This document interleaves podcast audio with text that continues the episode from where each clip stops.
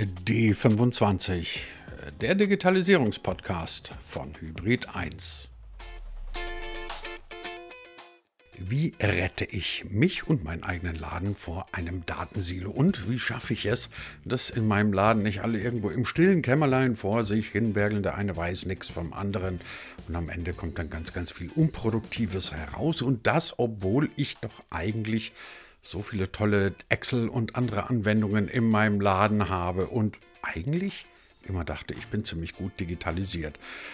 Falls Sie sich diese Fragestellung selber auch schon mal irgendwie überlegt haben, falls Ihnen das jetzt gerade alles bekannt vorkommen sollte, bleiben Sie dran in dieser neuen Folge von D25, weil wir heute darüber reden, dass die Excel-Tabelle und ein bisschen anderes Office-Zeug auch noch nicht die wirkliche Rettung sind, beziehungsweise eigentlich mit Digitalisierung im klassischen Sinne gar nicht so viel zu tun haben.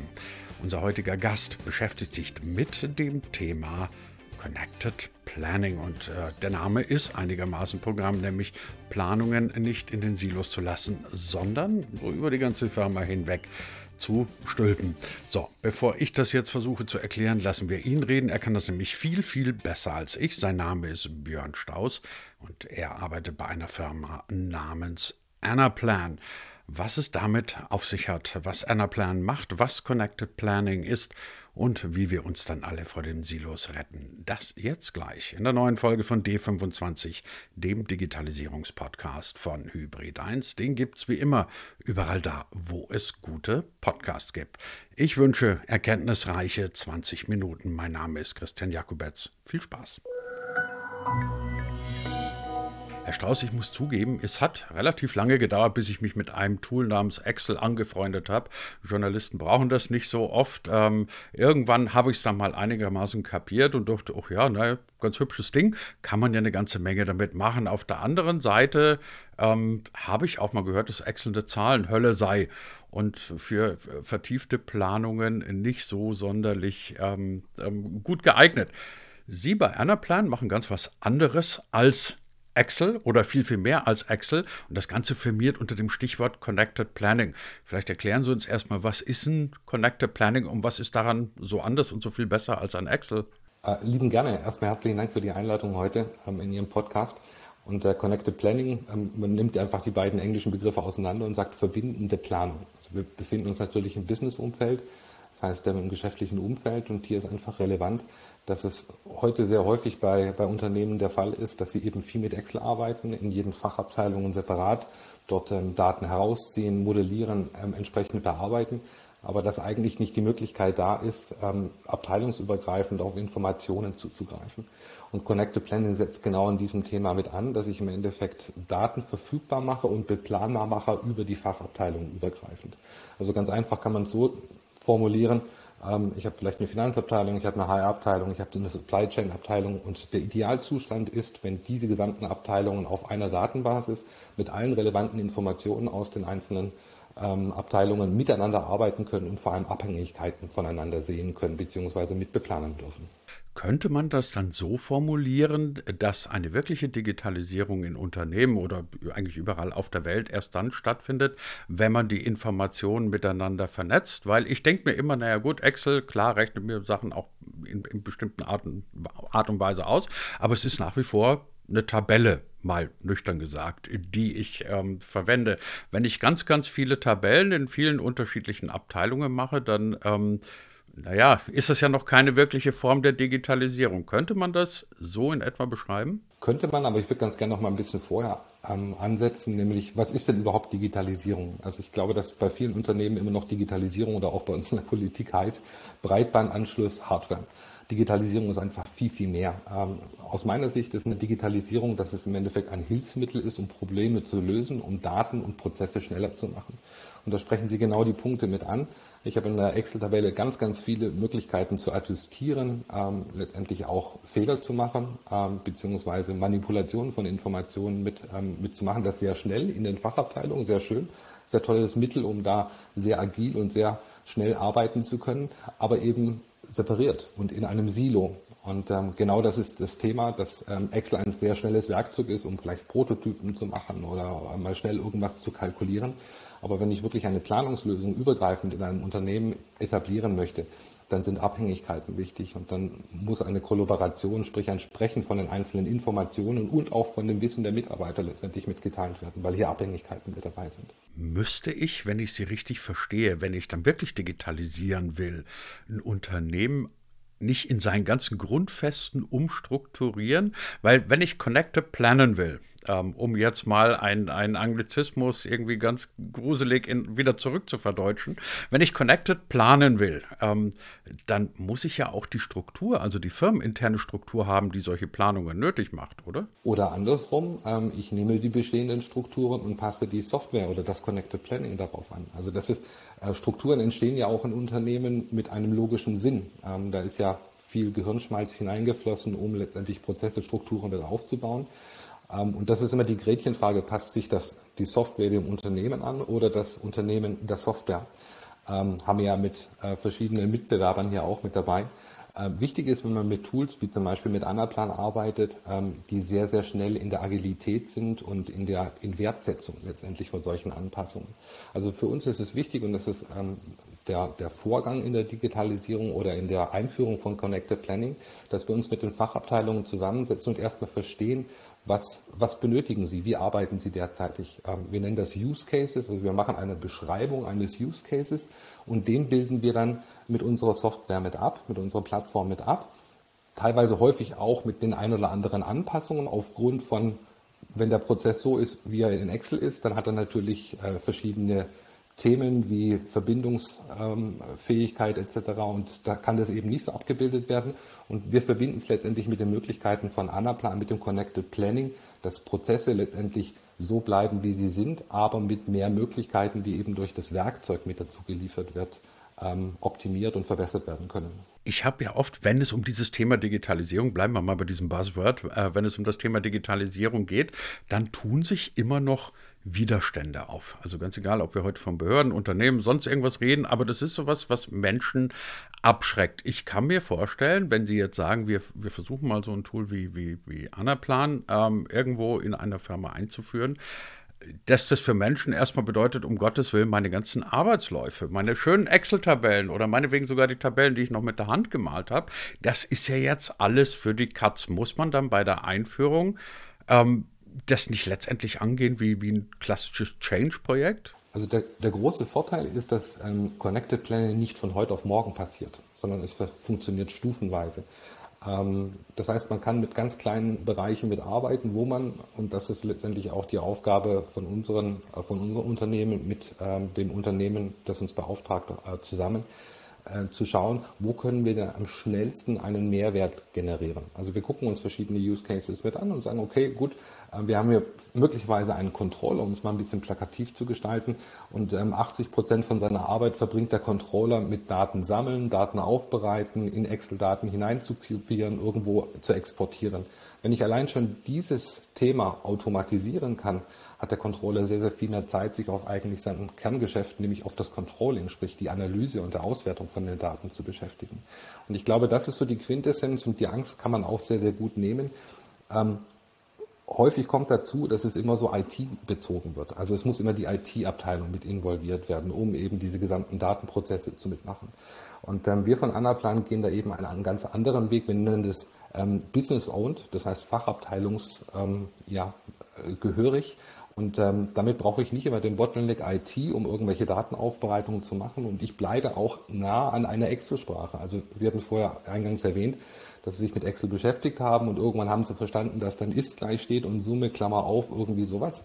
Ähm, und so funktioniert auch Anaplan, dass es eben keine es ist eine klassische Verformelung, sehr Excel-nah und damit ist der Umstieg oder die Erweiterung, ich würde gar nicht sagen, ich möchte Excel nicht eliminieren in einem Unternehmen, aber die Erweiterung mit Anaplan sehr einfach möglich, weil ja im Endeffekt die Grundkenntnisse oder erweiterte Kenntnisse auch mit, mit Excel schon vorhanden sind. Sie haben jetzt gerade das große Zauberwort vom Mehrwert angesprochen. Wenn ich jetzt Controller, Firmenchef oder was auch immer wäre, dann würde ich wahrscheinlich spätestens jetzt an diesem Punkt zu Ihnen sagen, klingt alles super, Herr Staus, aber jetzt sagen Sie mir doch mal bitte, was habe ich denn jetzt davon? Was ist denn mein Benefit von so einer Software? Also ich würde drei Teile aufbrechen. Das ist einmal Zeitersparnis, ähm, zum einen Schnelligkeit und zum dritten valide Informationen. die mir im Endeffekt helfen, wirkliche Entscheidungen zu treffen, die auf validen Datenbasen ähm, fungieren. Und ähm, Zeitersparnis in dem Sinne, ich mache auch noch mal ein Beispiel. Wir haben einen großen Kunden, die Firma AXA. Und ähm, bevor äh, die vor vier Jahren mit Einmalplan angefangen haben, haben die für ihren Forecast bzw. für ihre Finanzplanung haben die über drei, drei Monate benötigt, um die entsprechenden Daten aufzubereiten und zu sammeln. Durch die Einführung von Anaplan, ähm, was innerhalb von zweieinhalb Monaten vonstatten gegangen ist in diesem Segment, ähm, konnten sie den gleichen Prozess innerhalb von drei Wochen machen. Das heißt, sie haben eine äh, Zeitersparnis, das muss ich richtig rechnen, von vier, acht, neun Wochen, indem sie mehr Transparenz, mehr Visibilität in ihren Informationen haben. Das heißt, die Planung kann häufiger gemacht werden, sie ist akkurater, sie ist genauer und ich spare immens viel Zeit im Personal und ähm, habe Zeit für andere Dinge. Das würde ich als Mehrwert bezeichnen. Das ist ganz bestimmt einer. Aber ähm, trotzdem nochmal die Frage: Haben Sie eine Idee, warum? Also, diesen Begriff Datensilo, den höre ich immer und immer wieder, wenn man auf Firmen trifft. Und alle klagen, oder nicht alle, aber viele klagen darüber. Und geändert wird immer noch relativ wenig dabei. Wenn ich Sie richtig verstehe, ist es ja nur gar kein Hexenwerk, diese Datensilos aufzubrechen. Haben Sie eine Vorstellung, woran das liegt? Dass diese Silos immer noch ganz gut existent sind? Punkt 1, glaube ich, haben viele Mitarbeiter in den Datensilos Angst, dass sie ihren Job verlieren. Also überspitzt formuliert, also dass sie keine Arbeit mehr haben, weil das natürlich ein Kernbestandteil ihrer Arbeitstätigkeit ist, diese Datensilos aufzubauen und zu sammeln.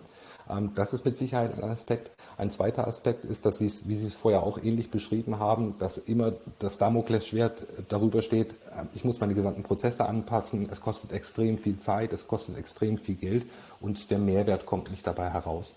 Und das ist eben, es gibt verschiedene Werkzeuge am Markt, ähm, die das realisieren, aber ich spreche ja heute für Anaplan und wir sind eben extrem schnell durch diesen Anaplan-Way und durch diese Use-Case-Definition ähm, sehr schnell diese Datensilos Stück für Stück mit aufzubrechen und zum, äh, miteinander zu verbinden.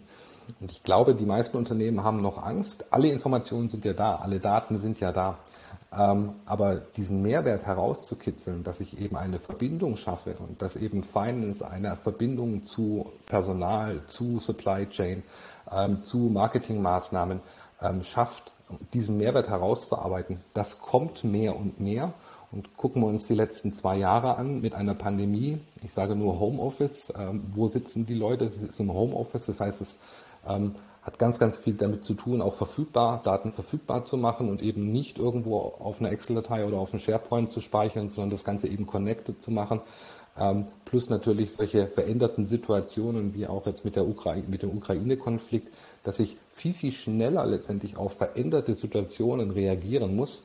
Und ähm, das schafft Connected Planning. Und ähm, da ändert sich gerade, glaube ich, in den vielen Köpfen von vielen großen Unternehmen sehr, sehr viel. Aber auch im Mittelstand wie im Kleinbetrieb oder bei, KMUs. Es gibt noch einen Aspekt, den Sie gerade angesprochen haben und den ich ähm, zumindest sehr, sehr interessant und, und diskussionswürdig finde. Ähm, ich hatte hier im Podcast immer wieder mal die Hersteller verschiedener Softwares, also keine Mitbewerber von Ihnen, aber letztendlich Unternehmen, die Software hergestellt haben. Und bei ganz, ganz vielen war so ein Aspekt, dass die gesagt haben, dadurch, dass wir akkuratere, bessere, präzisere Daten ähm, bereitstellen können, wird auch die Entscheidungsfindung für ganze Prozesse, für ganze Unternehmen deutlich einfacher, deutlich besser.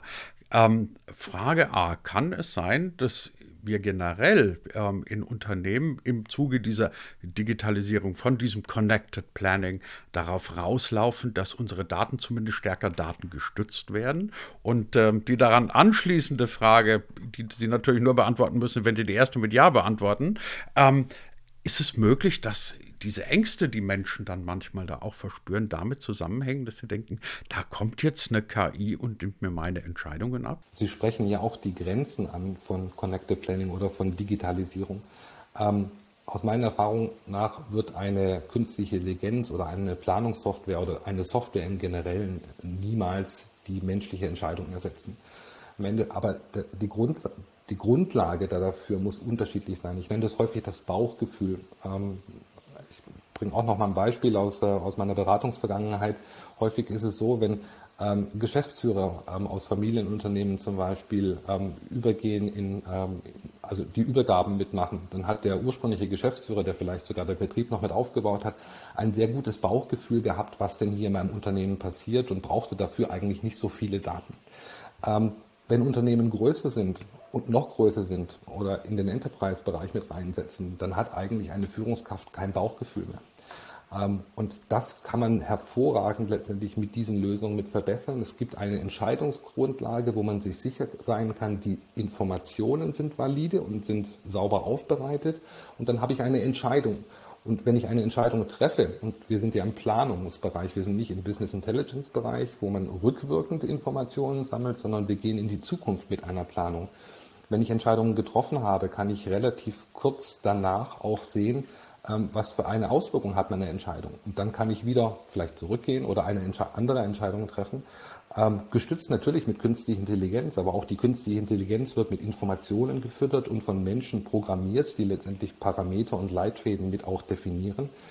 Ähm, aber ich glaube, man muss einfach auch vielen Unternehmen die Angst nehmen, dass es nicht so sein wird, dass eine Maschine letztendlich nachher die Entscheidungen trifft, sondern dass eine, Maschine Informationen ähm, und ähm, Entscheidungsvorlagen liefert. Die Entscheidung wird immer der Mensch treffen. Ich habe mal einen kleinen Blick auf Ihre Kundenliste geworfen und habe gesehen, das sind viele bekannte Namen und vor allem, was sie alle eint, es sind sehr, sehr große Unternehmen. Also eigentlich sind es Konzerne.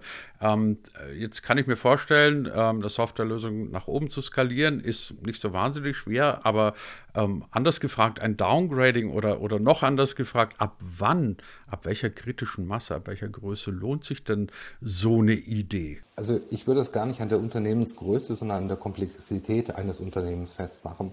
Ähm, natürlich sind wir viel im Enterprise-Segment äh, mit, mit tätig. Äh, da gehören Kunden wie ein Dr. Oetker, wie Daimler, wie Bayer, wie Coca-Cola äh, mit dazu, ähm, weil es bei denen natürlich um extrem viel Daten und sehr viel Komplexität mitgeht. Ähm, die Fragestellungen, die ein Großkonzern stellt, sind die gleichen, die ein klassisches Mittelstandsunternehmen oder ein KMU mitstellt. Und häufig sind die gesamten Herausforderungen, auch die Daten, identisch von, der, von der Größe.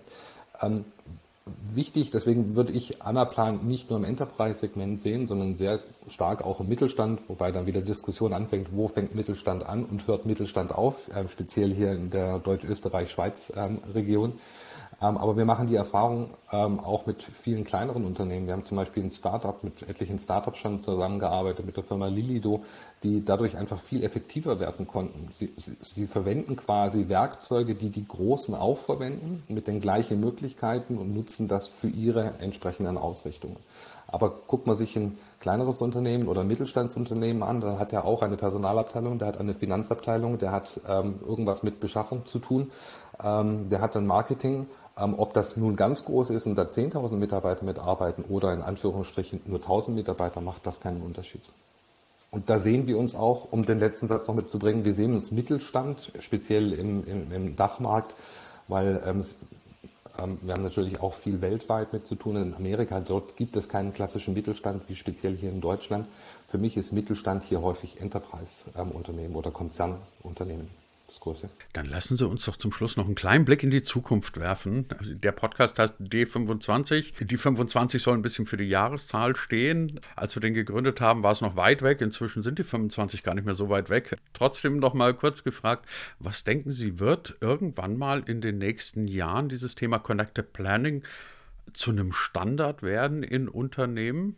Also, weil bis jetzt klingt es für mich immer noch so, dass man sagt, naja, der Standard, der Industriestandard, der Goldstandard ist es noch nicht geworden. Der Standard sind eher noch die Datensilos. Ja, also wir sind mittendrin. Ähm, D25, das sind noch ähm, drei Jahre oder zweieinhalb Jahre. Wir sind in diesem Wechsel der Connected Planning komplett mit drin. Wir sehen es an ähm, vielen, viel Interesse ähm, an unserer Software von sehr, sehr vielen Unternehmen, die letztendlich wirklich den Bedarf erkannt haben, hier Connected Planning mit aufzubauen. Ähm, wir gehen davon aus, dass das in zwei, drei, vier Jahren mit Sicherheit ein Standardprozess sein wird, ähm, weil der, die Mehrwerte ähm, wirklich überwiegen im, äh, versus äh, Kosten oder Initial, Initialisierung der entsprechenden Projekte. Also ich bin angetreten auch für den zentral- und europäischen Markt mit Anaplan ähm, wirklich hier ähm, Milestones zu setzen und den HANA-Plan hier nach vorne zu treiben. Und wir sehen es an den Anfragen unserer Interessenten und vor allem ähm, an dem Ausbau unserer Kunden. Ich hatte ja eingangs erwähnt, dass wir häufig erstmal in kleinen Teilen mitarbeiten, um den Mehrwert herauszuarbeiten. Wir sehen es bei vielen großen Unternehmen, dass sie sagen, okay, in dem einen Bereich waren wir sehr erfolgreich, wir wollen jetzt viel, viel weitergehen. Und ähm, das ist der Trend. Und was noch dazu kommt, ist natürlich, dass Anaplan eine komplette SaaS-Plattform ist. Das wird das über, über ähm, ja, SaaS-Plattformen hat man vor fünf Jahren in Deutschland noch nicht besonders viel reden können oder dürfen, weil jeder wollte seine Informationen bei sich in seinem Rechenzentrum enthalten. Durch die veränderten Voraussetzungen die letzten Jahre speziell ist das ein Punkt, ähm, wo viele Unternehmen einfach auch auf Native SaaS-Plattformen wie mit Anaplan setzen. Raus aus den Datensilos und rein in die vernetzte Planung heute gesprochen mit unserem heutigen Gast, Herr Strauß. Ganz herzlichen Dank für Ihre Zeit.